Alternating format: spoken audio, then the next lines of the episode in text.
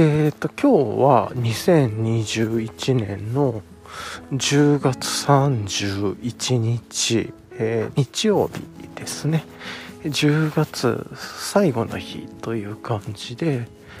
で、えっ、と、空模様がもう結構ね、曇ってて、風も少し出てて、ちょっと肌寒いっていう感じですかね。なんかあの、もうちょっとしたら、あの、雨があと2時間ぐらいしたら、1時間半か2時間ぐらいしたら、まあ雨が降るんじゃないかっていうような予報が雨雲レーダーとか、天気予報とか見てても出てたんで、まあどんより空はしていて、で、ちょっと風もあってっていう感じですね。なんで、えっ、ー、と、今日はなんかまあ、残念ながら、あの、太陽の力を借りての、洗濯物を干すっていうこと結構好きなんですけどできなくてなんで手洗いとかも今日はやらずにまあ、あの帰ってから、えっと洗濯機回していつもね洗濯機回してから行くんですけれども洗濯機も回さずにちょっと来てだからま途中で止めました。で帰ってきて、まあ、シャワーとか浴びるんでどうせこの散歩の後。でそういうタオルとかも含めて洗濯機をかけて乾燥機にするみたいな感じの、まあ、ちょっと雨の日の生活家事ルーティンみたいな感じになりそうですね。はい。ということで結構寒くてとはいえ、えっと、気温は今日はえっ、ー、と今17.7度で湿度が51%っていう感じですね。風が強いからかななのかな。1.5メートルぐらいありそうな感じですね。地面うん風速機を持ってくりゃよかったなとちょっと思いました。はい、こんな感じですかね。まあ今、ちょっとあの、テクテクテクテクと歩いて向かっているっていう感じです。ちょうど最近ね散歩のコースを変えたことによってこう大きな割と大きな畑の前を通るようになってきたんですけどこう畑の朝だとなんかこう収穫をしている人みたいな感じのがあって、うん、まあお野菜を収穫されてていいなと思ったりとかしますね。楽しいでしょうね。うんということでまあ、あのここ数日前からあの ルートを拡張した散歩コースを、まあ、歩きながらっていう感じでまた今日も進めたいと思ってるんですけれどもはい。あれっすかね。あなんかカラスが鳴いてますね。こうアニメの最初のシーンみたいですね。黒い空に、ま、でっかい松の木の。そばカラスが飛んでいてみたいなここでパンが変わってっていう。まあそんな感じで、えっと、昨日の振り返りをしたいと思います。まあいつも通りというか。あ昨日の振り返りの前でまず今日のレイヤリングからっていうところで。えっとね、今日ももう本当にいつも通りです。もうずっともういつも通りなんですけれども、まだこの時期までは、だから、うん、どれぐらいなんだろう、この、気温が10度台、まあ、20度台前半に10度台っていうのかね入り出してからだか、まあ、10月からっていう感じで考えるとなんですけれども、えー、っと大和道のメリノの薄手の、えー、っとロングシャツ、えー、っとライト100%ライトメリノジップかな。えーと、としかもジップがついてるモデルですね。胸元までっていうのとあとはその上にアルファベスト。起きてもこれがめちゃくちゃ優秀でで今日はちょっと雨が降るっていうのも分かってたんでフード付きとかなんかあのそういう方がいいかなと思って。でちょっとあの撥水性というかがある上一番上の服がいいかなと思ったんで Enlightened Equipment の、えーと、ウィンド Copperfield シャツを着てます、まあ、フード付きでね。しかも、えーと、50g ぐらいで軽くて超優秀でということでいつもはねあの UL シャツ着てるんですけれどもあの、まあ、日差しが強い時に首立てれるっていうのでいいなと思っててっていうので UL シャツ着てるんですけれどもまあ自分のもう一つのお気に入りのこの Enlightened Equipment のこれあそうそうそう。を履いてるっていう感じだよね。うん。そうそうそうそうそう。でこちら履いててでこれがまあフードがついてるんで雨がパラパラパラっと来たもし来たとしても、まあ、これさっとかぶればいいかなっていう感じなんでえっ、ー、と今は全然雨降ってない。まあ曇り空程度なんでえっ、ー、と折りたたみ傘は持ってきてないです。傘とか雨具とかは着てきてないですね。で下はあの100%メリノの薄手のタイツに DW5 ポケットパンツを履いてビボの秋冬用の、まあ、モデルっていう感じですね、まあ、そんな感じでいつもと違うんだ UL シャツが違うかっていうところとあとはハイパーライトマウンテンギアのバーサにシーノック入れてると。でまあそんな感じでゆっくり、うん、散歩してるっていう感じですね。あそうそうそう、でそうじゃあまあそんな感じで昨日の振り返りをしようかなとうんうん思うんだけどうん。とね 昨日はまずまああのその市場と魚屋と市場に行った帰りにま帰ってでさーっと買ってきた魚とかお野菜とかっていう直してで少しね Mac 立ち上げて一瞬だけちょっと音声編集みたいなというかこのポッドキャストのボイスメモから Mac への取り込みの iCloud っていうのかなの動機だけちょっとパーッと見て動機だけさせといてで、まあ、すぐで終わるんだけれども隙間時間があったんでそれやってでですぐに、えー、っと次はサリーのストラグラーを出してうんでまあ、少しライドに出かけたっていう感じですね、まあ、土曜日で。で気持ちよく、えー、ライドに出かけました。で、まあ、目的はあのクラフト系っていうのかな。なんかハンドメイド系というか、まあ、いわゆるこう暮らし系。いやなんとか系っていうのよくないね。まあなんかそういうところのイベントちょっと見に行ってみイベントというかまあ何なんだろう。そういうものを見に行ってみようかなと思って。まあ少し、えー、とお出かけをしてみたっていう感じです。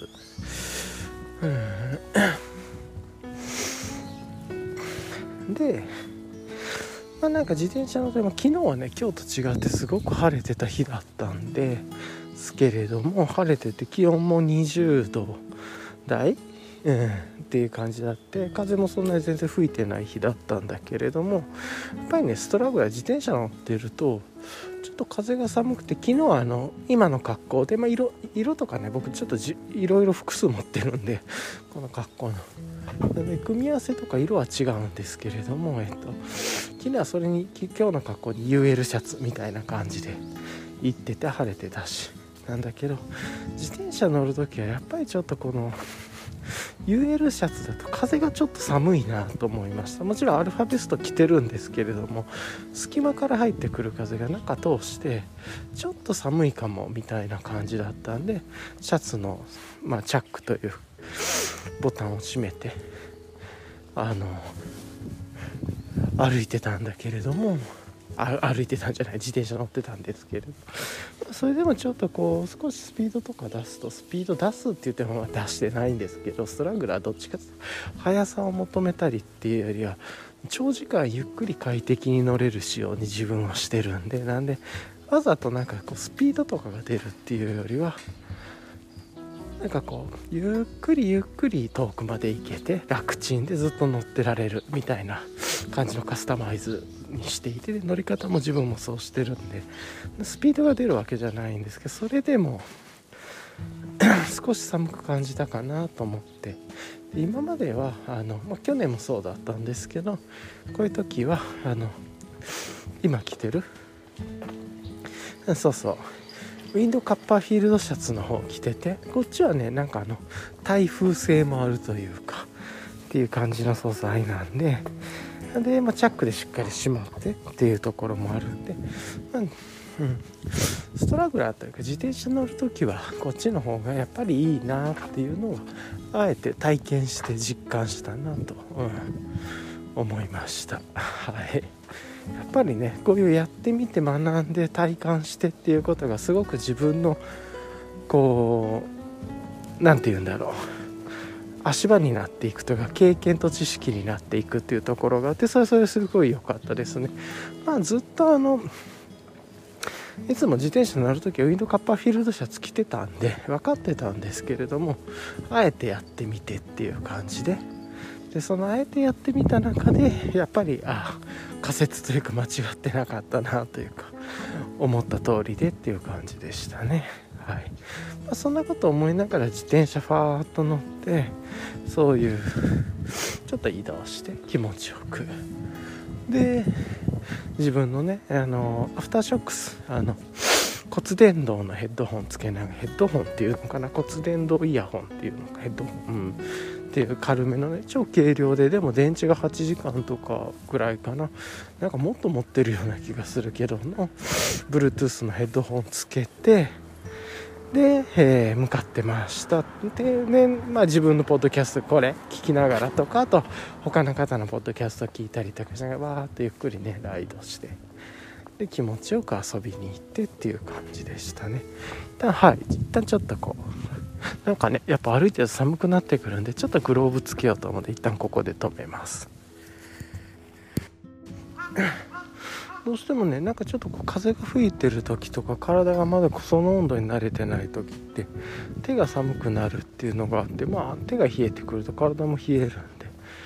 でバーサに入れてる、えーと、いつも忍ばせてるもうこの秋は。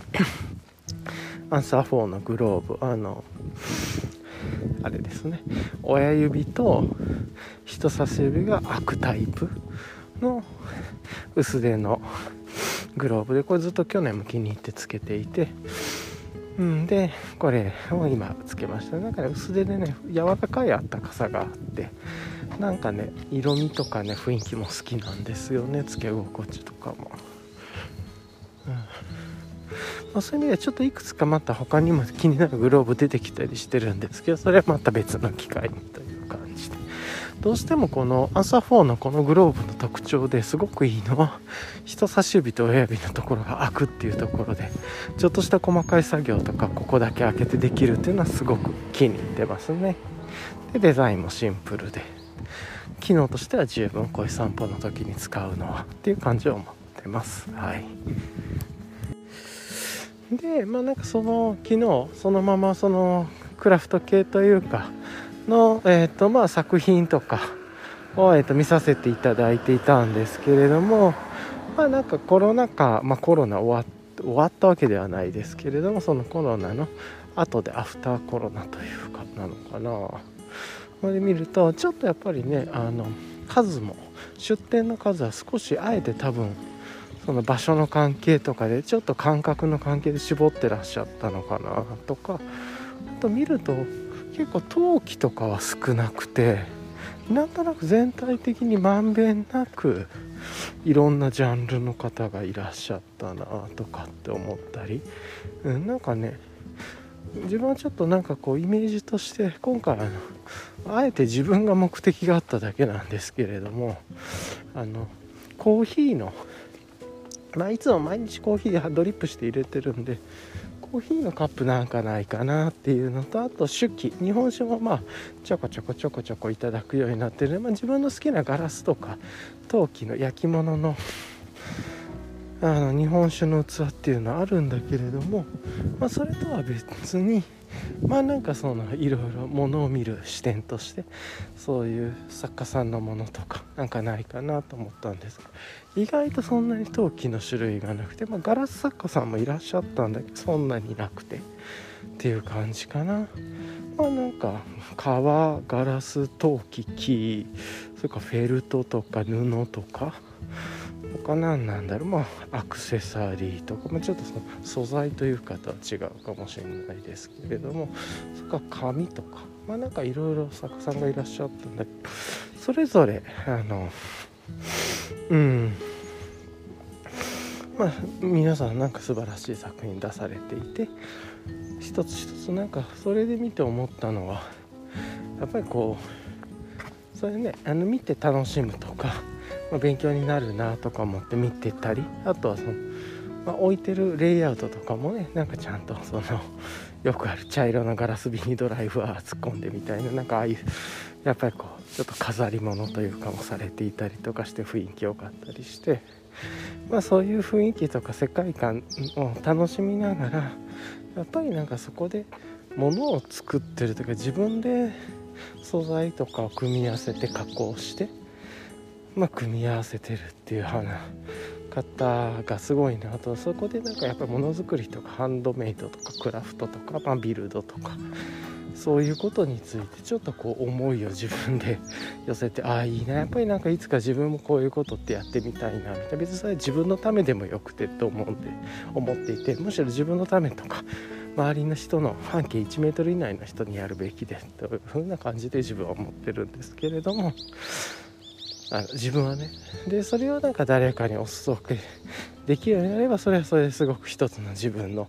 なんかこうお裾分けできる能力なのかなと思うんだけれども、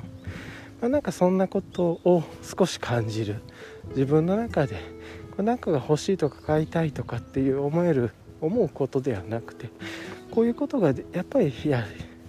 できるようになりたいなとかいいなっていうすごく楽しいだろうなと思ったりしたっていう。これこそがなんか一つ一つプロセスとか時間のいい使い方なんだろうなと思ったりしました。はい。そんな感じですかね。でまあ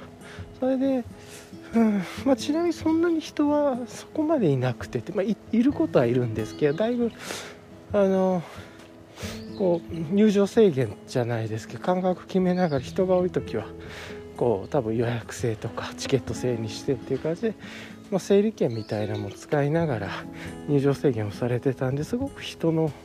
混み具合はどちらかというと自分は少なく感じたというか、まあ、多くは感じなかったっていうのかな。嫌な感じはしませんでしたね、うん、ちゃんとあの体温計とピッとおでこでやるあの温度計をや入場でやられてたりとか。なんかそんなこともされてましたね。はい。っていう感じでまあそんなことやってでいろいろ気持ちよく、ま、聞いてから次に向かったのがえっ、ー、とまだちょっと自分はね本当に甘いものとか食べないようになったんですけれど、まあ、なんか近くに新しいというかまあパティシエがパティシエさんパティスリーがあるっていうことでカフェ兼パティスリーみたいな感じかな。じゃあまあちょっとそこ寄ってみようかなと思ってまあお土産も。寄っていこうかなと思ってそこに行ってで昨日なんかそこハロウィンだったからか結構ねマカロンとか近所のお子さんとかなんか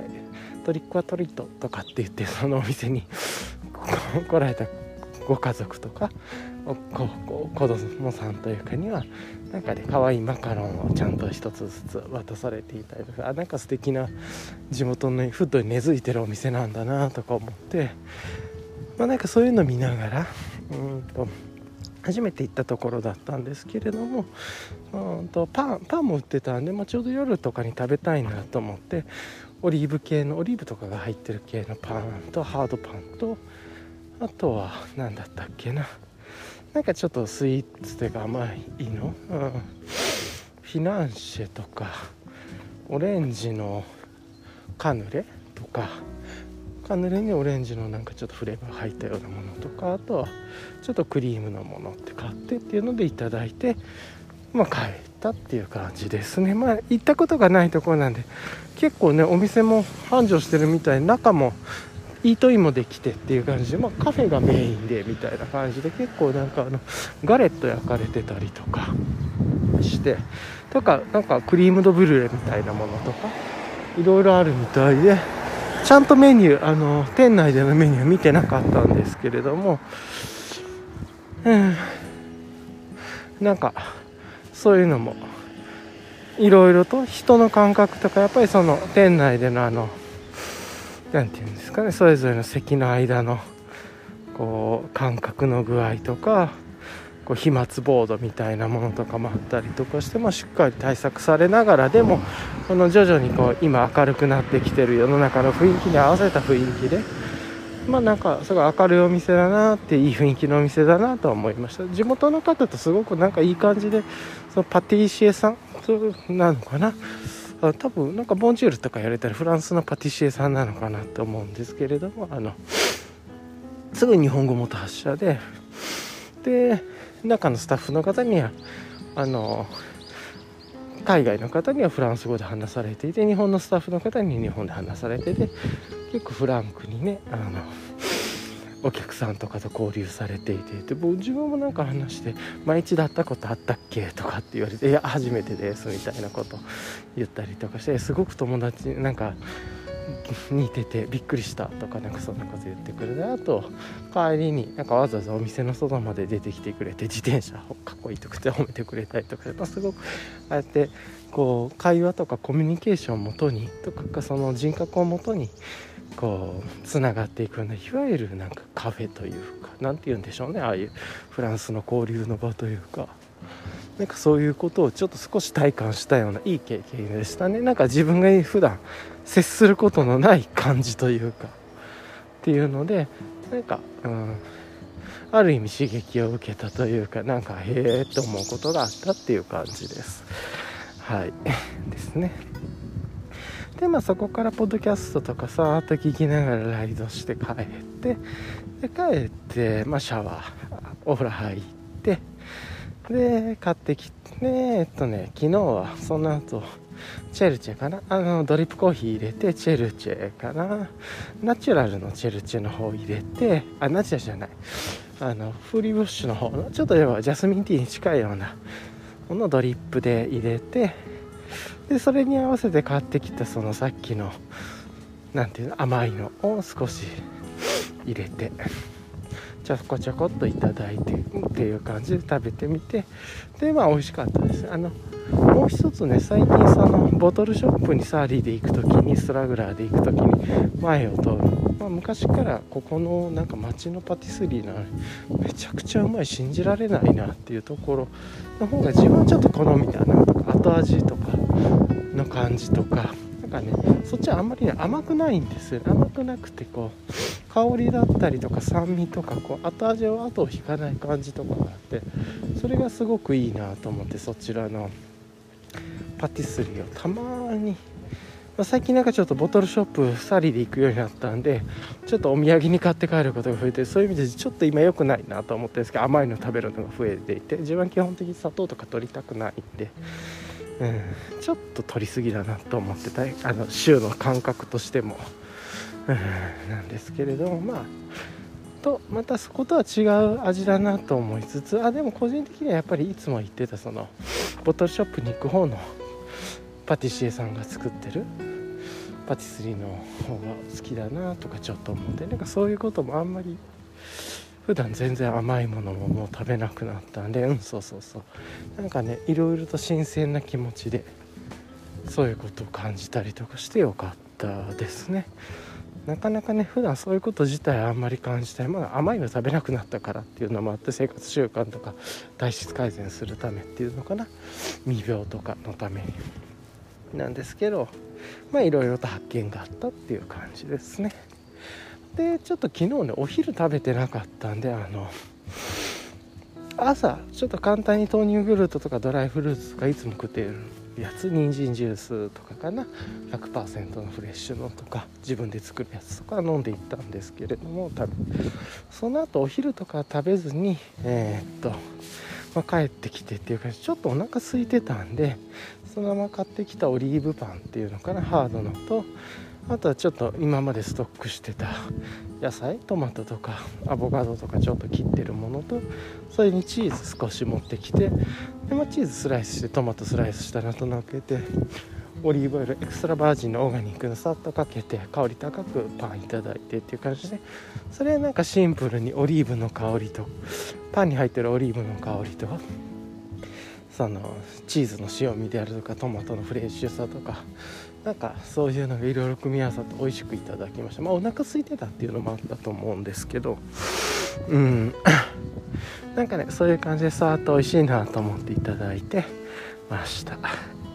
でじゃあなんかこんな気分の時ってまあもうね今日はその日土曜日はもうなんかルーティンめちゃくちゃになってましたけどもうゆっくりしようって決めててもう夕方に入ってたんで。でまあじゃあちょっとなんかこういう時のクラフトビール何かなと思ってあそうだと思ってゴーゼ持ってたからゴーゼ。まあさっき甘いのも飲んだっていうのもあったんでそれだったらで今ねちょっとさっぱりしたこう何ていうかバゲットの野菜サンドイッチみたいな自分で作りながら食べてるんであこういう時だったらちょっと Gose とかいいかもなと思っていて最近あの続いてるんですけれど自分の中で。 VERTERE さんと,、えーと、 VERTERE さんの Gose で VERTERE さんと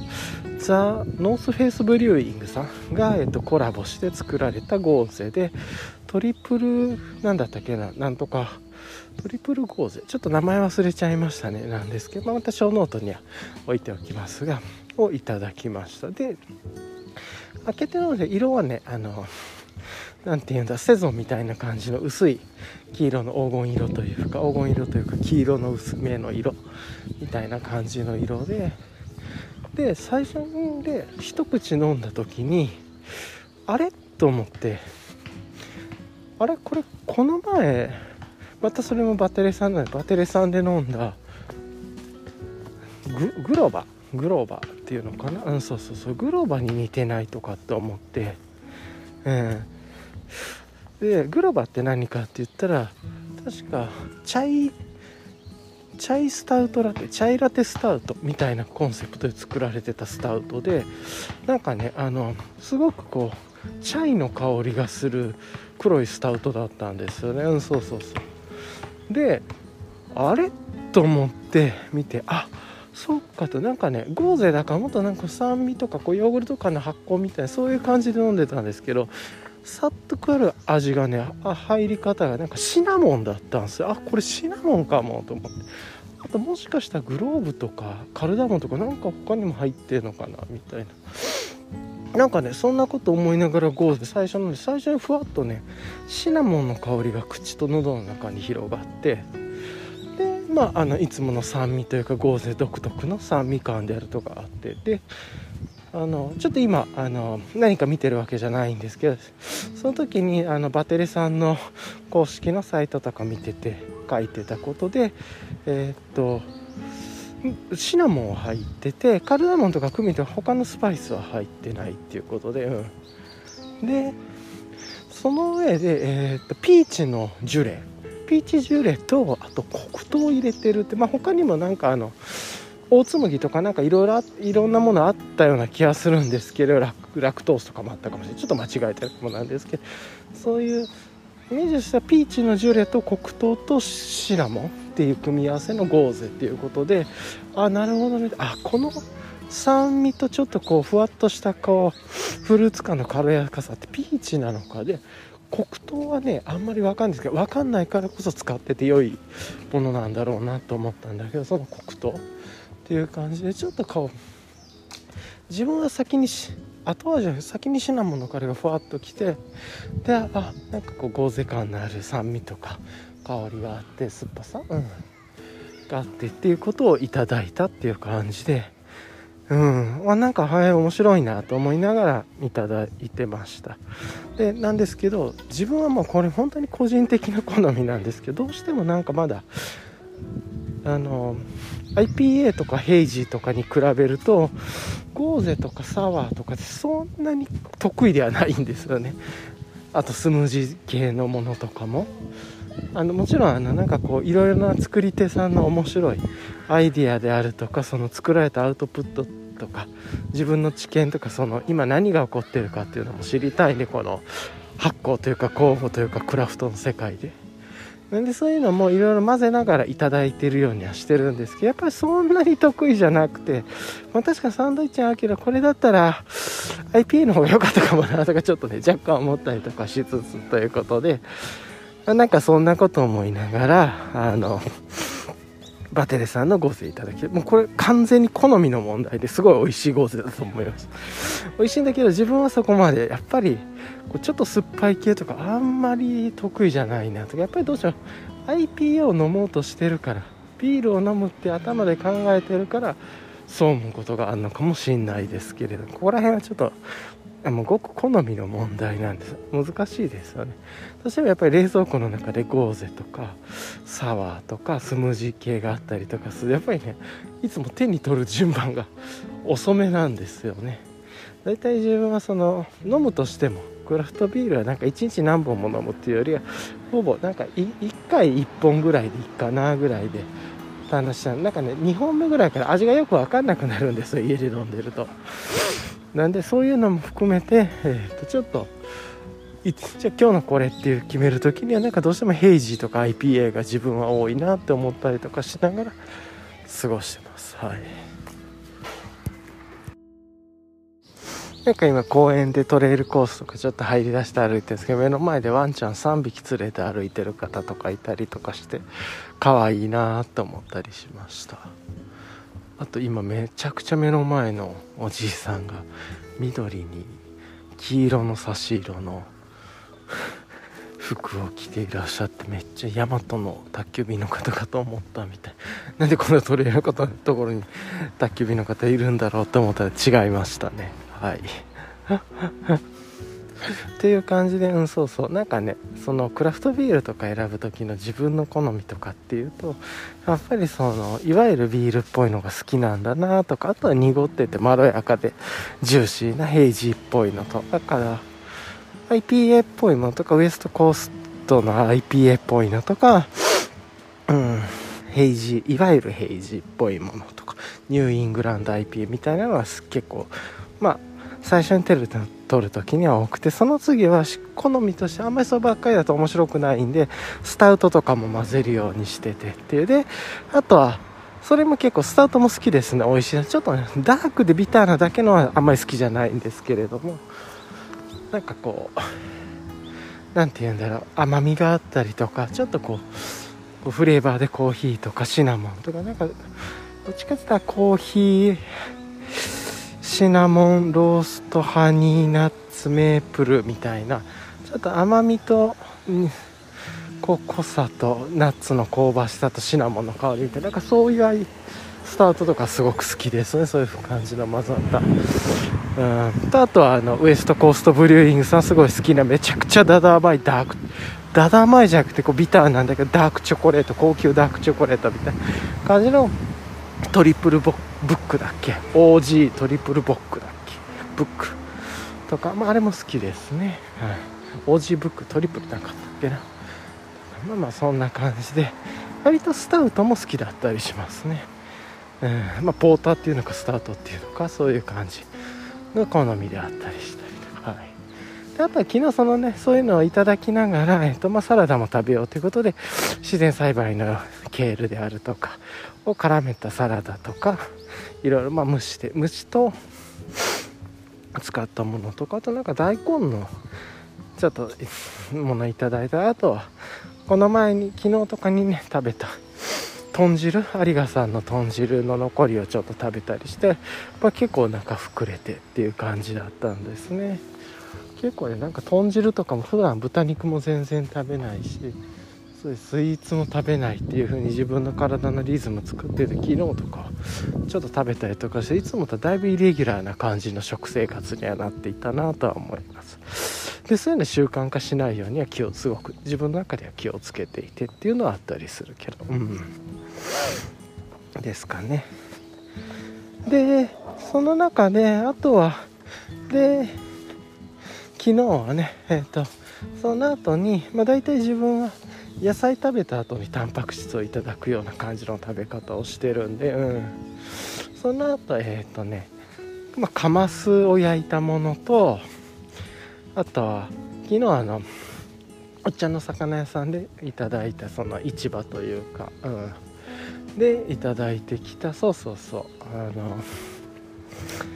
魚でね昨日はあのいろいろと美味しいのが、うん、入ってきたっていうのもあったんで昨日はあのヤリイカを刺身用のヤリイカっていうのをさばいてこれめちゃくちゃうまかったですね。さもうツルツルで甘くて臭みがなくてって。で一回ね多分ヤリイカ冷凍してるんでアニサキスの心配とかなくて、まあ、自分たちでさばいてっていうことでヤリイカのお刺身とあとそのお茶の魚屋さんでさばいてもらったえー、っとサワラの切り身というかもうお刺身にしていただいてこれも甘くて美味しかったですね。であんまり昨日おすすめしてなかったマグロもちょっとだけ少しだけ入れてもらってたそのマグロも食べてやっぱりねおっちゃんが言わないだけあってあんまりねマグロはそこまで美味しくないからもう雰囲気です気分的になんかイカサワラでじゃあ赤いのちょっと入れとこうか。でまあ自分はあんまりマグロ実は好きじゃないっていうのもあったんでまあいっかとまあそんな感じの、えーと、みつる商さんのきなり醤油とかあとは有機のすだちポン酢とかでいただきながら美味しくいただいてました、うん、やっぱり個人的にはあのポン酢で食べるのが好きですねお刺身。あの特にイカとかさっぱりしてるものとかサワラもポン酢でも美味しかったですね。マグロはうん醤油かなぐらいかな。まあでもその醤油とポン酢をちょっと気分によってちょっと好きながらゆっくりいただいてでなんで魚刺身を昨日食べたかったかって言ったらこの前ね買って昨日かな開けて飲んで美味しかった、えっと、日本酒の柑橘っていうのかな合ってるのかな柑橘さんの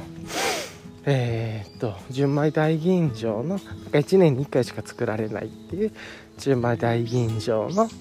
えー、っと伝承菊っていうのがちょっと分かんないの。オリラ紙っていう赤いパッケージの2種類出ててオリラ紙ってやつとオリラ紙じゃないやつ黄色いやつがあってそういうの赤いオリラ紙ちょっとこう微発泡性があるような感じのまあこれがこう甘みとこうふるこうなんか爽やかさとこうこうな米のうまみというかなんかぐわっと広がるお酒でこれと美味しいお刺身飲み合わせたいなと思ってそれでお刺身をこうちょっと豊富にしてたっていうのもあって。ですなのですごくあってやっぱり美味しい日本酒とこのお魚って合うなと思って。釜焼きのねカマスもすごく合ってたし。うんいやすごく良かったですね。っていう感じでそういうのを見ながらあと昨日はめっちゃゆっくりしながらえっと水昨日の反省夜の反省を踏まえてめっちゃ水は飲んでました。あの要はビールを飲んだらクラフトビール飲んだら次23杯は水を飲んで3杯ぐらい水飲んでで次に、えーと、日本酒いただいて日本酒1杯を飲んだら次はやっぱり日本水を23杯飲んでっていう感じであのお酒1に対して水が3ぐらいのイメージでなんか飲みながらうん。こううまく自分のこう心拍とかアルコールの分解とかそういうの調整しながら頂いてて昨日今日はね全然その寝てる時の心拍も平均55とかぐらいだったんでいわゆる自分の理想の心拍で寝れていてすごく良かったですね。はいまあ、なんかそんな感じでねちょっとお出かけしたりいろいろ食材買ったりとか昨日は準備をする日だったりまああのその何か知らないところというかそういうクラフトのこととパティシエさんの話とかちょっとしたりとかして、まあ、少し疲れたっていうのもあったんであとは夜は食でゆっくりしてっていう感じで、まあ、贅沢な人生ですよね。でなんかあので過ごしてと。で朝にちょっとね昨日一瞬隙間時間があった時になんかいろいろアプリとか見てたらきアマゾンでレコメンドされてた漫画があってで朝見てこれなんだろうと思ってなんかちょっとレビューとか見るとめっちゃ面白そうだなと思ったんだけどうん。よくわからなくてなんかどっかで読めないかなと思って見たら小学館さんのなんか裏サンデーでそこから途中でなんだっけな漫画版とかなんかに育積されたのかちょっと分かんないけどあんまり経緯詳しく。で、まあ、今漫画版っていうのでなんか読めそうな雰囲気があったらそんなアプリを落としてみて。で123話ぐらいかな。がなんか読めそうで、まあ、多分なんかもうちょっとクリックしたら読めたのかもしれないですけどそんな時間なかったんで朝で読んでめっちゃおもろいなと思って。でこれ紙で持つか続きを。で5冊しか出てなくて紙で持つかいや先にまず電子で読んで面白かったら紙でもにするかって思ってで夜悩んでこのゆっくりした時にちょっと自分はゆっくりした時に読むのが漫画読むのが好きでああんか今読みたいなってもう消費社会の申し子ですよねこれ本当に。我慢ができないというか。ああと思って今このゆっくりした気分でこう美味しいのをいただいて魚も食べて美味しい魚と美味しい日本酒いいクラフトビールとかこれのゆっくりした雰囲気でもう今映画とか見る気分にもないしいろいろネットサーフィンする気にもならないからっていうことであここだわと思って買ったのがえっと、今ね5巻までしか出てないみたいなんですけど、なんか今ちょっと若干連載がストップしてるみたいですねそのアプリで。で何ていうのかって言ったらえっ、とね作者の名前をど忘れちゃった。山本なんとかさんだったと思うんですけどっていう方が書かれてる漫画で「打点作戦」っていう漫画なんです。えっとね打天使の打天に作戦。打天作戦っていう漫画でいやこれがちょっと寝れなくなるぐらい面白くて読み進めたらちょっとねこのなんか SF というかあの一応時代的には多分僕らのこの時代のもっと先の未来の話で一応なんかこのマリオ魔法と機械とみたいな世界観の中に起こっていてでちょっとあんまり言うとあれだと思うんで言わないですが、えとこう世界観がかなりしっかり作者の中の頭の中にあってうーんっていうのでまあなんかねその最初の3話の作り方とかがめちゃくちゃうまくて、まあ、まずどういう世界なのかよく分からず見ながらって結構めちゃくちゃなんですね。で出てなんだけどその映画的な見せ方というかもうめっちゃうまくてで世界観も最初からなんか説明がないというかもうあの自分が好きな説明がない漫画というかなんかその語られてる会話の端々とか見る方が情報を拾っていくというかなんかそういう感じのものでその3話で最初でビビッときたやばいなと思って見たんですけどやっぱ面白かったです。でなんかね見てて感じたのはあの例えば鉄「鉄腕アダム」だっけ？ちょっとこれも漫画の作者の名前忘れちゃいましたけど宇崎宇崎竜道さんだっけ？違うかな？っていう時に感じたあの SF とちょっとこの未知との生命との話とか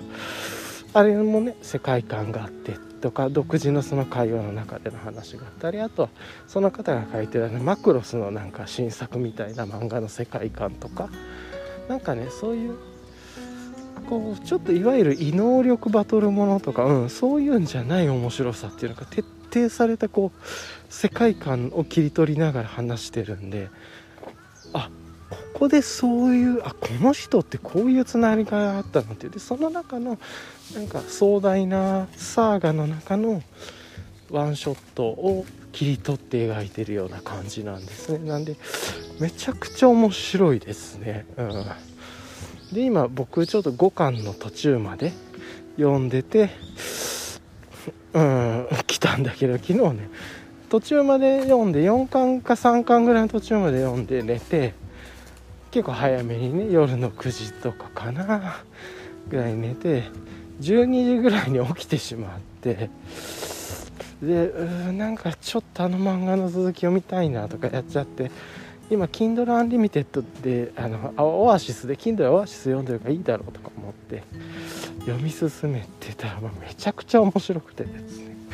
っていう感じで結構おすすめです。あのこれ紙で買おうかなと紙でも買おうかなと思いましていわゆるあの電子にも入ってるし紙でも味わえるっていういわゆる自分の好きな漫画の特徴ですね。どこでも読める状態にもなってるしフィジカルでも楽しめるっていう感じで打点作戦っていうなんか表紙全部金色と黒のなんかドクロの絵が描いてるような話でちょっとで作品の途中でねちゃんとこのタイトルの意味とかも明かされたりとかして世界観とかそういうこうその中での史実みたいなのも出てきたりとかしてちょっと何言ってるか分かんないと思うんですけれども あの久しぶりにまた久しぶりでもないのかもしれないですけれどもアマゾンさんありがとうって思いましたねこれは。レコメンドしてくれてちょっと気になって。アマゾンさんだそこでレビューを書かれてる方たちのこの評判というか。でちょっといろいろとねこれってなんかその自分が読んでる漫画でたまにあのこういうウェブ漫画系というかアプリ漫画系っていうのかなで来ると電子の内容と紙の内容が違ったりするのもあるその電子と紙の内容違うのかなとか調べてたら一旦なんかねその漫画の方の漫画家と編集者の方となんかメディアの方の対談みたいなのが出てきてて一回なんかその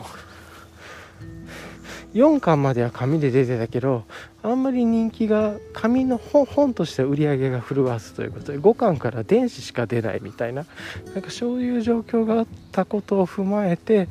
なんかそのアプリの中でというのが編集者の方とか作者の方とかあと読者の方がコメントとかで盛り上げてそのなんか人気ランキングみたいなすごく盛り返してみたいな敗者復活戦みたいな感じなのか。っていうので紙が5巻も出たみたいなそういうストーリーもあったりとかしてもかなりやっぱりコアなファンがいらっしゃるみたいそういう漫画っていいですよね個人的にすごく好きで。っていう感じでもう一つね自分が好きな漫画のあの最近読んでてコミックで面白いなとあ今日ちょうど配信日だあの読もかったなんとかさんっていう方のえー、っとついの魔術師エンダーガイスターでこっちはどちらかというと異能力バトルものっぽいものなんですけれどもそれにえーとまあ、映画の、まあ、さっきのこのやっぱなんか映画をモチーフにしては世界観とかなんか世界観をテーマして映画をモチーフにしてる自分好きなんでしょうね。っていうのも好きなんですけれどもちなみにエンターガイスは紙では1冊で出て電子書籍では7冊かな出ててでアプリではサイコミっていうアプリで連載中なんですけれどもそっちはあの紙が逆に電子書籍とかから先に出ていて紙はねめちゃくちゃ過失随筆してて紙とでだいぶ違うみたいな、うん、まああるんでそれは面白いです。ね早く紙も全部出てほしいなと思うんですけどまあサクサさん、うん、うん、で今日ね日曜日にいつも配信で楽しみにしてますがそれは。っていう感じかな。うん。なんでで多分物語の終わりの途中ぐらいで今あのその打点作戦っていうのは今救済中なのかもしかしてやってるのかもしれないまだちょっと情報追いついてないです。なんでちょっと多分今日5巻読み終わって紙の本も買ってみたいなのやりそうなんでまあそんな感じでもうちょっとそれから周りのこととかあとアプリの中でその5巻以降の話が多分やっててそれで途中でと思ってるから今もローペースでされてるのか分かんないんですけどそれにちょっと調べてみようかなと思いました「打点作戦」という漫画すごい面白かったです。という話でしたね。はい。かな。うんで昨日ねなんかすごい寝てる時起きためっちゃ汗かいてて寝汗ザーッとかいてて暑くて。うん。それで今日シャワー浴びてから散歩来ようかなと思ったんですけどまあいっかと思ってで寝てる間とかにまた自分がフィジカルで整理していてお譲りしてもいいかなと思ってるものがまああのありがたいことに、えーと、引き取ってくださる方もいらっしゃったんで、まあ、この散歩に出てくるついでにあの梱包とかしてサクッと発送してっていう感じでやってきましたはい。まこんな感じで今ちょっとね公園のトレイルコースをのんびり歩きながら振り返りをしていました、はい、たまにやっぱりこういうすごい作品に出会ってしかも関数が短いと助かりますよね、まあ、ちょっとその作者の方が救済されてるんだとそれ体調とかだったりメンタル面だとすごく心配ですけれども、はい、やっぱり関数短くてすごい世界観がどっしりしてるものっていうのはちょっと嬉しいですね。はい。ものを見て 一つ好きな漫画というか一つ人誰かに何か聞かれた時に語れる漫画が増えました、はい、な感じですかね。うん。で今日なんですけれどもまあ今日はあのじゃあ昨日の振り返りも終わったっていうところでいつも通り今日の予定というか今日の計画であったりちょっと今週のとかって考え今日雨が降るみたいなんでまあなんか外に出るっていうよりは部屋の中で家でこもってっていうのといつもの早朝のアクティビティルーティンではなくちょっと少し起きるのとかも、まあ、夜更かしちゃったっていうのもあって遅くなったんで、まあ、今日もちょっとルーティンは崩しつつ家の中でインドアでできること中心にやろうかなと思って、うん、まず一つは結構ショッピング系ネットショッピング系のことでいろいろストックしたりとかちょっと買ってみたいなとか入れ替えたいなと思うのがあるのでそれをわーっと買い増ししていくっていう、まあ、ネットショッピングの注文が一ついろいろあるんですよね。結構オーガニック系のドライフルーツのストックであるとかあとは UL 系というかアウトドア系のちょっとこうものであもうこっちに変えようかなって思うものを買ってまた今まで使ってたものを移りしようかなって思うものとか。うん。なんかねそういうのがいくつもあるんでそういうのをちょっと久しぶりにわーっと買ってっていうことをしようかなと思ってます、うん、で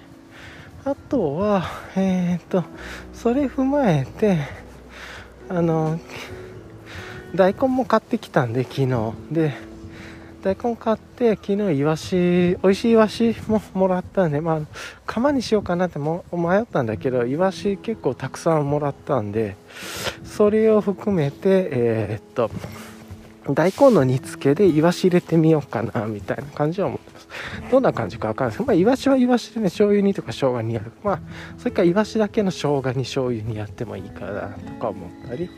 それで大根との煮付けはまた別で作るでもいいかもしれない。ちょっとここら辺は帰っていろいろと見て考えてて。で帰ってって言ったらやっぱり帰ってからねシャワーに置いたら今日ちょっとワークアウト時間もちょっと押してるんでワークアウトと瞑想とかやめて。うん。帰ってシャワー浴びたらドリップコーヒー入れてっていう感じとあと洗濯機の続き。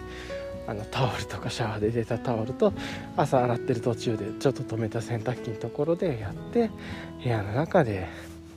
乾燥機ですね。乾燥させてとかまあ家事もやって。晴れてないとね本当にメリノ系とかの手洗いのやつがちょっとこうメンテナンスが洗ったりするのが今日やろうかなと思ってたんでできない。それがちょっと残念ですけれどもはい。であとはフィジカル面の整理ですかね。あのいろいろと、まあ、寒くもなってくるっていうのがあるんで自分がもう今年は使わないかなって思ってるような冬物とか人にお譲りしてもいいかなと思ったら結構いっぱいまだまだあるんでとか、うん、あともしくはデジタル系のものとかがあるんで、えー、とその辺りをちょっと整理してまあちょっとないを見るっていう考えでこれがない方が気持ちいいんじゃないかっていう思考を使ってまずはないものを想像しない状態にそれをどんどんこう出していくというか、まあ、もしくは出さなくてもストックの方に出すストックの方に入れておくっていう感じですかね。とかっていう感じでまあどっちかというとちょっと整理を家の中の整理をしたいかなっていう感じがふつふつと思ってます。うん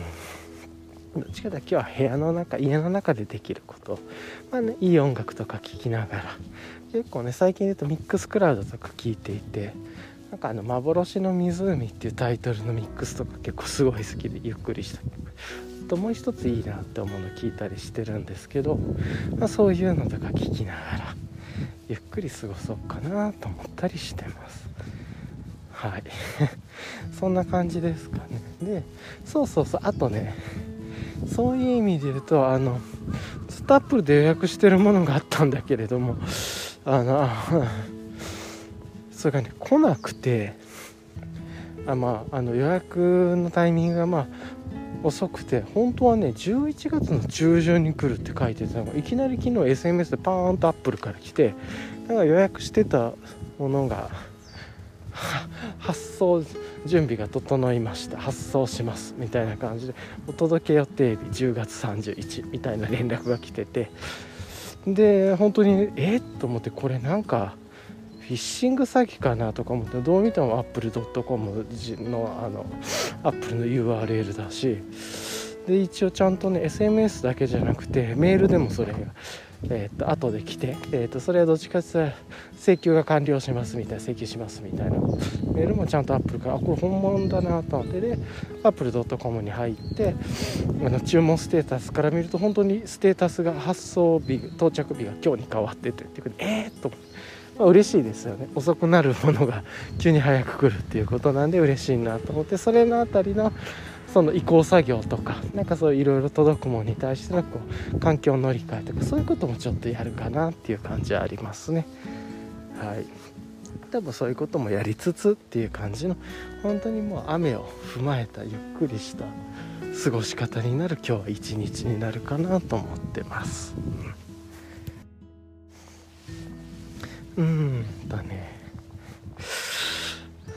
で、えー、まあそんな感じのことをやりながら、うん、まあだから、まあやっぱり、ゆっくりすることと、部屋を片付けること、うん、と、あとはその、アップルの環境移行であったりとか、まあなんかそういうことをすることっていうような、多分うんそうそうそう。なんか今日はそういう感じになりそうかなと思って。あとお料理ですね。作ってて煮付け作って。まあ、煮付け作っておくとねすごく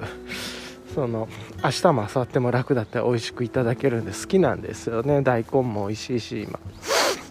うん大根にねネギ入れ太ネギ長ネギ入れてとかでいいなと思ってっていうことでやろうかなと思ってます。であとはさっき言ってた打点天使の5巻の続きを読むのとちょっとした毎週の楽しみのサイコミで日曜日に配信されるあのよもかたさんの「エンダーガイスターついの魔術師」の最新話が今日は読めるっていうことでまあ日曜日ちょっとなんか豊かですね。でネットショッピングでストック系とか買い足したり、うん、ちょっと気になってたアウトドア系のもの少し UL 系のものっていうのか。なパーツ買い足したりとかまあなんかそういうことしようかなぐらいで思ってます。はい。一旦こんな感じですかね。でじゃあまああのまたいつもの通りこの後自問自答の練習というかをしてみようかなと思っていてまあ最近ね昨日も話してましたけどちょっと Notion にその自問自答のテーマみたいなこと割と抽象度高めのテーマをいろいろ書いていて昨日ね昨日の時点で出てきてるその1 2 3 4 5 6 7 789個ぐらいかなっていうの話をちょっとしてたんですけれども昨日その後にそのその中から一つのテーマを持ってまあ問いを持つみたいなこと、えっとまあ、自分の家の中でストックの貯蔵庫の場所を作っておくとかそういうストックを見える化するみたいな話を昨日その家の中での環境というかっていう話の自問自答でそういう話をしてたんですけどでそこからまあちょっといろいろ出てきたテーマでちょっとあってこれいろいろとなんか話しながら出てきた言葉だなとか思ってメモったりそれ以外のところから追加したもので1234566個ぐらいかなっていうのが出てきたね、まあ、ちょっと全部いろいろ角度はバラバラなんですけれど一つは蔵を持つっていうところからまああの食材とかいいものをストックしたりとかしつつとかストックできない生ものみたいなその古代のね人たちはみんなその酵母の力とかを借りて発酵したりとかしていたっていうことでなんか発酵系のことで発酵とか食堂もしくはそういうものづくりの工房っていうところのテーマが一つ追加されてるのとあとは全然違うけれども他人から評価されることとか評価すること評価されることって何なんだろうみたいなその評価についてっていうテーマですね。これちょっとまた角度が違う。自問自答のテーマかなと思ったりとか。でもう一つは、えーと、そういうそもそもの発酵とかそういうものを作るとか自分で食料を作っていくとか。まあなんかそういうことも踏まえて今生活が自分の価値観がだいぶ変わってきたりとかしてるのもあるともうそもそもどう自分は生きたいんだろうみたいな。っていうこととなんかそういうことどう生きたいかっていうこととかあとは、まあ、生きることって何なんだろうみたいなこともう一つその中での大きなテーマでプロセスですよね。なんか俺その前も話したけど成果とプロセスの話をしてるんだけどなんかプロセス自体が生きてるっていうことでって思うとなんかどういうプロセスを過ごしたいかみたいなそれが生き方なのかなとかちょっとこれも問いのテーマが大きすぎて分かんないことなんですけどそういうことでどう生きたいかとかプロセスについてっていうのをもうちょっと自問自答してみるっていうようなことそれから昨日のねそのえーとものづくりの人たちのことを見たりとかまあ、あとはその発酵も作るとかクラフトビールを作ってらっしゃることとか。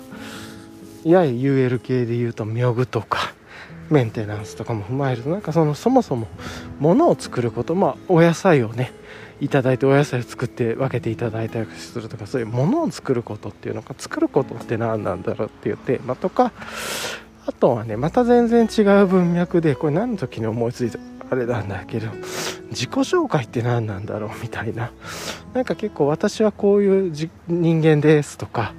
こういうことをやってきてとかあと最近最近でもないんだろうけど45年前 B の自己紹介とかねなんかこうなりたいとかありたいとかっていうやってきましたとか所属してますじゃなくて私はこういう未来を作ろうと思ってますとか作りたいと思ってますありたいなりたい言葉を方 B の多分自己紹介とかっていうのもあると思うんですけどそういうことで言うとっていうなんかそういうはっきりした言語化をされることともう一つ自分はなんかねあんまりなんかそういうはっきりした自己紹介ちょっと苦手なところもあってもちろん自己を紹介するのがそういうもんだけどなんかねそういうもんでもないんじゃないかなとか思ってて自分ははっきりしない文脈要は断片の中にある自分っていうのをどう紹介するんだろうみたいなそういう自己紹介についてのこととか。もうちょっと思ったりはっきりしない文脈とそのはっきりする自己紹介っていうものでもう一つはそれではっきりしない文脈とかって何で自己紹介とかって思ったかっていうとあのいわゆるもう一つのテーマこれが、えー、と最後に書いてる自問自答のテーマなんですけれども文人ですね。あの何だったっけえー、っと平野啓一郎さんの「私とは何か」っていう本で書かれていた概念で文人っていう要は自分っていうのは一つの人格とかそういう自分っていうんじゃなくてその環境であったりとかその対する人に対して自分っていうのはその分数があるっていうのは、まあ、分かれてる人格ちょっと間違えたら解釈かもしれないですけどそういうのがあるはずでっていうところで、まあ、やっぱりそういうところを通してそのさっきの自己紹介とかはっきりしないものっていうのとなんか文人っていう私って何なんだろうっていう考えとあとその中でなんかその前もちょっと話したかもしれないですけどリモート飲み会とかリモートオンラインでのなんかこう会合みたいなもうこれからどんどん少なくなるでしょうけどねこういう状況になってよくなっていってるのであれば。だからそこで起こってるなんか文人の分裂みたいなようなこととか。なんかそういうことをちょっと書いたりとかしてましたね。まあもう一回ちょっとおさらいするとえーと、昨日の蔵を持つとかっていうところが追加されてもう一つは発酵とか食堂とか工房っていうようなテーマ。それから評価されることって何なんだろう評価って何なんだろうっていうテーマとどう生きたいかっていうかなんか生きるって何なんだろうとかそれってなんかプロセスのことなのかなみたいなこと。それから物を作っていくことっていうこととえー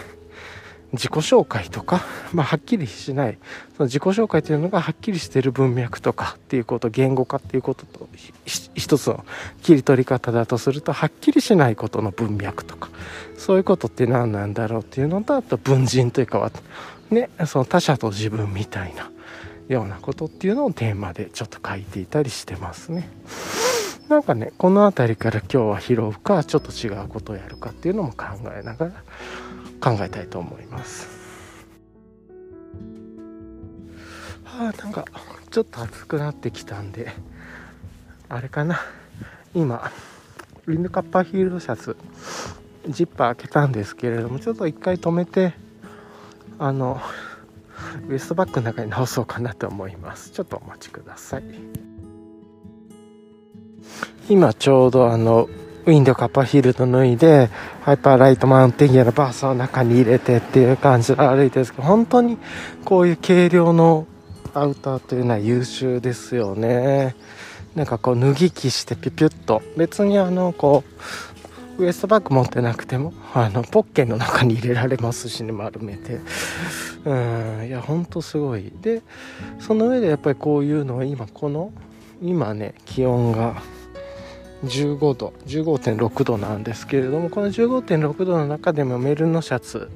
薄手のメルノのシャツジップ付きの上にこのアルファベスト着てることに全然寒くもなく暑くもなくっていう体温調整がすごくできてて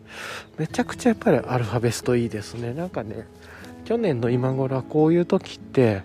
もうちょっとこう、もしかしたらもうちょっと寒くなってからかもしれない。ライトアルファベストジャケットかな？あの、同じくポラーテックのジャケットな、それを着ててっていう感じで、まさかこんな時期までその UL シャツとかを一番、なんていうのかな、メインで使うと思ってなかったようなものを変えたっていうのはすごくいいですね。で、今さーっとね、こう脱いだら、温度調整がさっとできて気持ちよくてっていう。はい。あとね、さっきのその、自問自答の問いの中で言うともう一つなんかちょっとファシリテーションっていう言葉ファシリテーションについてプロジェクトであったりとかその場に対してっていうのかな。ファシリテーションっていう問いとかあとはもう一つは学習する組織みたいな、まあ、 learning organization とか LO とかね組織学習とか学習する組織とかこういう文脈とか SECI モデルとかってあの野中郁次郎さんの SECI モデルのことについてってまあ要は暗黙知で持ってることと強化するとか、まあ、そこら辺ってあのいろんな最近のいろんなサービスであるとかいわゆる、まあ、僕も使ってる Notion とかも個人的には Scrapbox の方がだんだんめっちゃ好きなんですけどそういうのとかそういうツールじゃなくてもその暗黙知であったり共同化とかなんかね連結化とかまた内省とかっていうところに含め、まあ、そういう意味では内省も大事ですよねとか。でオンボーディングとか動画っていうなんかそういうのをやる時のオンボーディングとかね。あと今で言うと現代で動画編集とかいろんなこともあると思うのでそういう動画とか、まあ、いわゆる大きなジャンルで言うとどうオンボーディングについてとか。なんかねこういうこととか、まあ、そういうことでマニュアルとかもあるかもしれないですね。なんかそういうことも考えたりしつつ。なんですけど、まあ、いっぱいいろんなテーマがちょっと見ながら頭の中ファーって考えながらなんですけど今日は昨日のあのストックすること蔵を、まあ、持つことみたいなことと続きのことでちょっと話してみようかなと思いました。で何かって言ったら昨日ねせっかくそのこのクラフト系のなんかバズを作ってらっしゃる方のアウトプットとかを見させていただいたっていうのもあってまあ物を作ることって何なんだろうなっていうことをちょっと少し自分の視点で自問自答してみたいなと思っていていろんなことつながっていくと思います。まずそもそも自分はなんとなくえー、っとよく、まあ、買い物が好きだなとか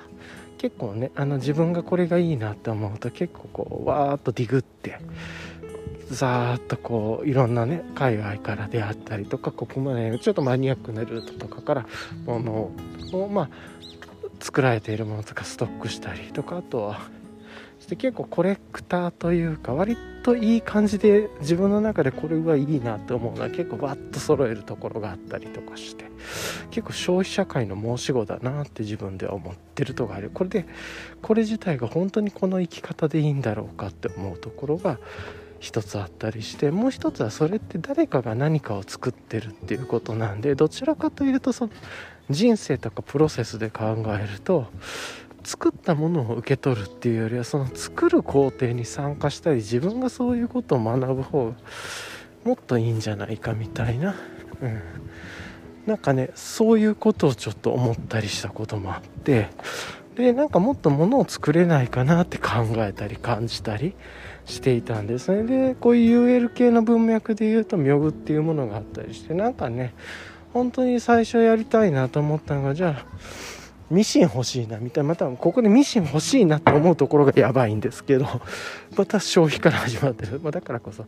脳が消費前提になってるんですけれども、まあ、そうやったらまずは糸から、まあ、そうするとねどこからがものづくりどこからが作るのかっていうのもあってそこも分業だと思いますけれども。うんしたら本当に蚕から育てるのかとかなんかそんなことになるもんね。糸作り、まあ、そうじゃなくてだとは思う、まあ、それもやっていくとすごい面白いと思うんですけどまあそんなことで言うとなんかそういうことちょっと考えててちょうどコロナの前ぐらいかな。コロナ禍あたりか。っていうのもあったりしてでもう一つがそのコロナのコロナが話が出てくると同時期ぐらいに自分の体調人間ドックとか行った結果すごく悪い話が出てきていて根本的にちょっと生き方とか生活変えないとダメだなっていうことが分かったんで、まあ、結構その真剣にというかかなり自分の中でこう調べたり考えたりとかして、まあ、結論言うと食生活を変えようと思ってだいぶ今まで食べてたものって全く食べなくなって特にね添加物を取らないようにしようと思って添加物やめたんですね。なんかあの何かを制限するとか糖質制限とかなんかいろいろケトンとかいっぱいいろんなのがあると思うんですね。なんかなんとか炭水化物がどうのとか。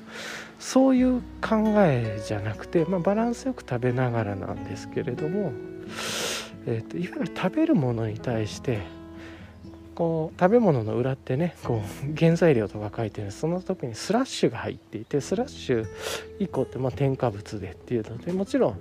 入っていても認可されてるものとかそういう認可されてる量で入ってるんだと思うんですけど一回それをやめてみようと思ってそれで結構ねこの中で話してるキーワードのオーガニックとか有機。で有機栽培もちょっと怪しいなとか思ったりとかしてきてるし野菜で言うとうんあの何なんだろう。自然栽培とかの方がいいなと思ったりうん。まああとは何なんだろう。やっぱりお肉とかもちょっと怖いなとそれはなんかこの油がとかなんかカロリーがとかそういうんじゃなくて結構抗生物質をねえっと美味しくて効率よく効率とか効率っていう話もこれもいいテーマだね。でよくするためにも抗生物質混ぜた豚がとか食べた餌がとかあとはその結構ねなんかあ有機の野菜を食べててもその野菜に入る肥料の方は有機じゃなくいい植物のを混ざってて、まあ、結局循環とかにつながっていくことだと思うんですけど、まあ、そういうことを考えていろいろちょっと食事をまず事故とかこうこうあの先天的な遺伝とかでなければ生活習慣まあ食べること寝ること体を動かすことこの3つを軸に考えていろいろやったんですけれどもその中の一つ食べる寝る体を動かすっていうことの一つに食べること。でその食べるものでまあやったことは取らないものを決めるでスラッシュが書いてるものはやめようみたいなことを考えたりとかしたんですね。まあいろいろあって。うん。で、まあ、そうするとやっぱりなんかその中で思ったのは例えば浅瀬チャプチャプの自分のまだまだ浅瀬チャプチャプとの知識ですけどそれで考えると有機野菜っていいんだなって思ったら意外と有機っていうのもちょっと怪しいなって思ってきたりなんかなんとか認定っていうその認定も結構怪しいなとか思ったりとかしてて。じゃあそうすると結局はなんか自分が安心して自分で食べるものって自分で作りたいなっていう気持ちが湧いて出てきたりとかしたんですね。今日の朝見て畑を見て思ったりとかもしたことなんですけど。で今そういうことが時間がなくてアウトリソースしていて。いわゆるスーパーで買ったりネットで買ったりとかいろいろあると思う。んです食材をっていうことで。もちろんねそういうことです。魚も釣ってとか。魚も取ってないですし、えー、とお肉も育ててるわけではないですしっていうとこ自分は屠殺してるわけでもないですしって。いうそういうのがあるんですがなんかねできる限り手の届く範囲のものって自分で育てられないのかなとかもちろんこういうのってまた季節のものがあってとかいっぱいあると思うんです、まあ、それができないから今その中でスラッシュが入ってる加工食品を取らないとか食品を取らないであるとかあとはできるだけオーガニックもしくはもう一番いいのは自然栽培でとか野菜系とか植物でいうと、うん、とかねなんかねそういうことを考えながらいろいろやってるとやっぱりでかつそれを自分で作りたいなみたいなことを思ったりとかして作って分かることとかもいっぱいあるんだと思うんですね。やっぱりそんな自然栽培は無理だよとか、うん、でもなんかそういうことをなんか悩みながらこう考えながら悩んででもこうじゃないかなって思う暗黙知が入っててそれ自体が、まあ、最初に言ってた生きることにもつながるような気もしていてどちらかっていうとなんかこう評価もそうなんですけれども他者から評価されることや自己納得みたいなことで考えて失敗してっていうあの失敗前提でいいと思っていてっていう失敗しかないとしか思ってなくて、うん、ていうかそういう意味で言うと自分のその生きてきた結果の健康診断を見ると長い時間かけて失敗してるんですよ。大失敗してるというか、まあ、それってまあそもそもそのその病気の状態がいい悪いもあると思うんであれなんですけど悪いと考えると自分の中で嫌だなって考えてそれは取り返しのつかない失敗になってたというか。だったら取り返しのつか範囲で失敗をしていくと。あすごいですね。今ちょうどパラパラパラってきて9時ぐらいから雨が降るっていうような雨雲レーダーだ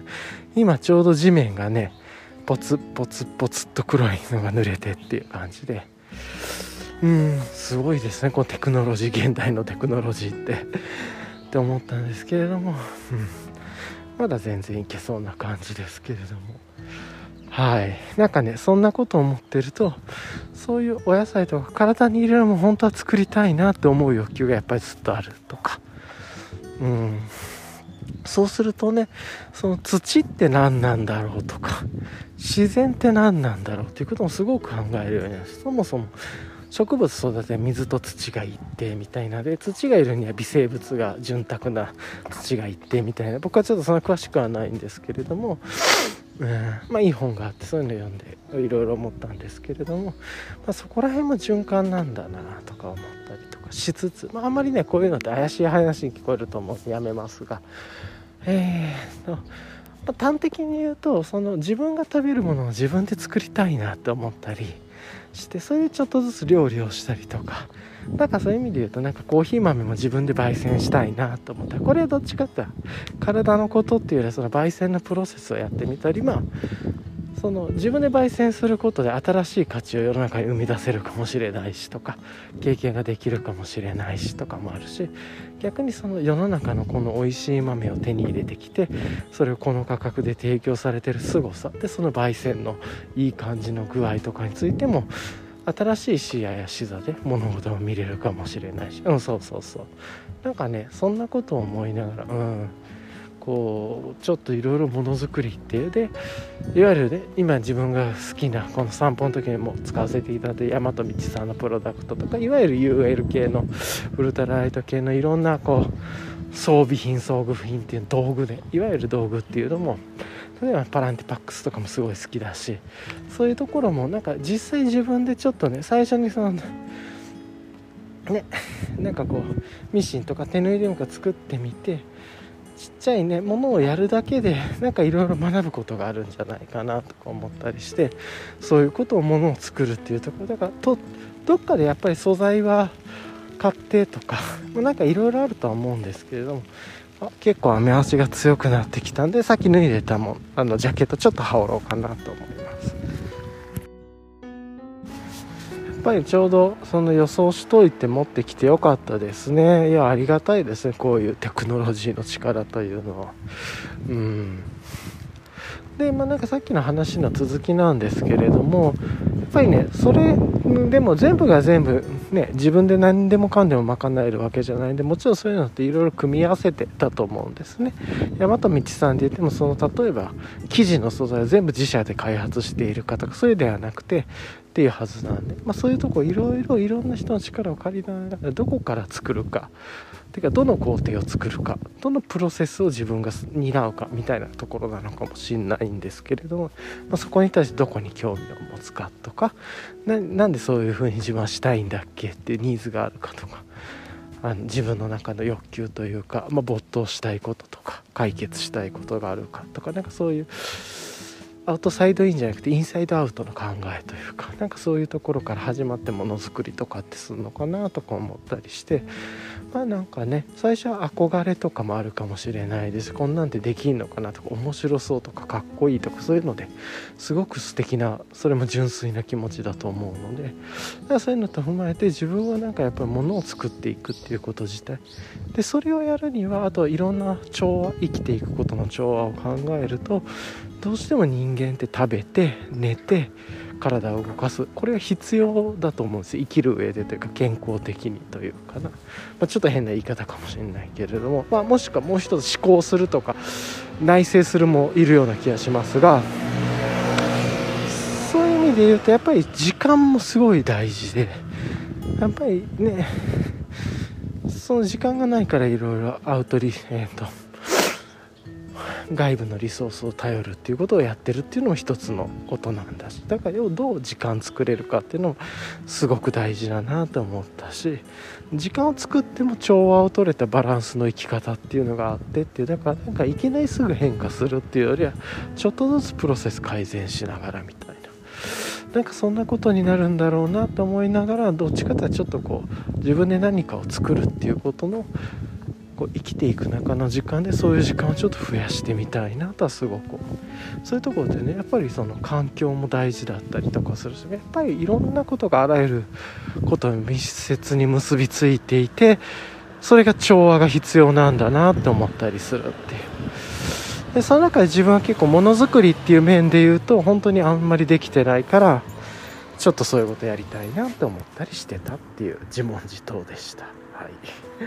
こんな感じです。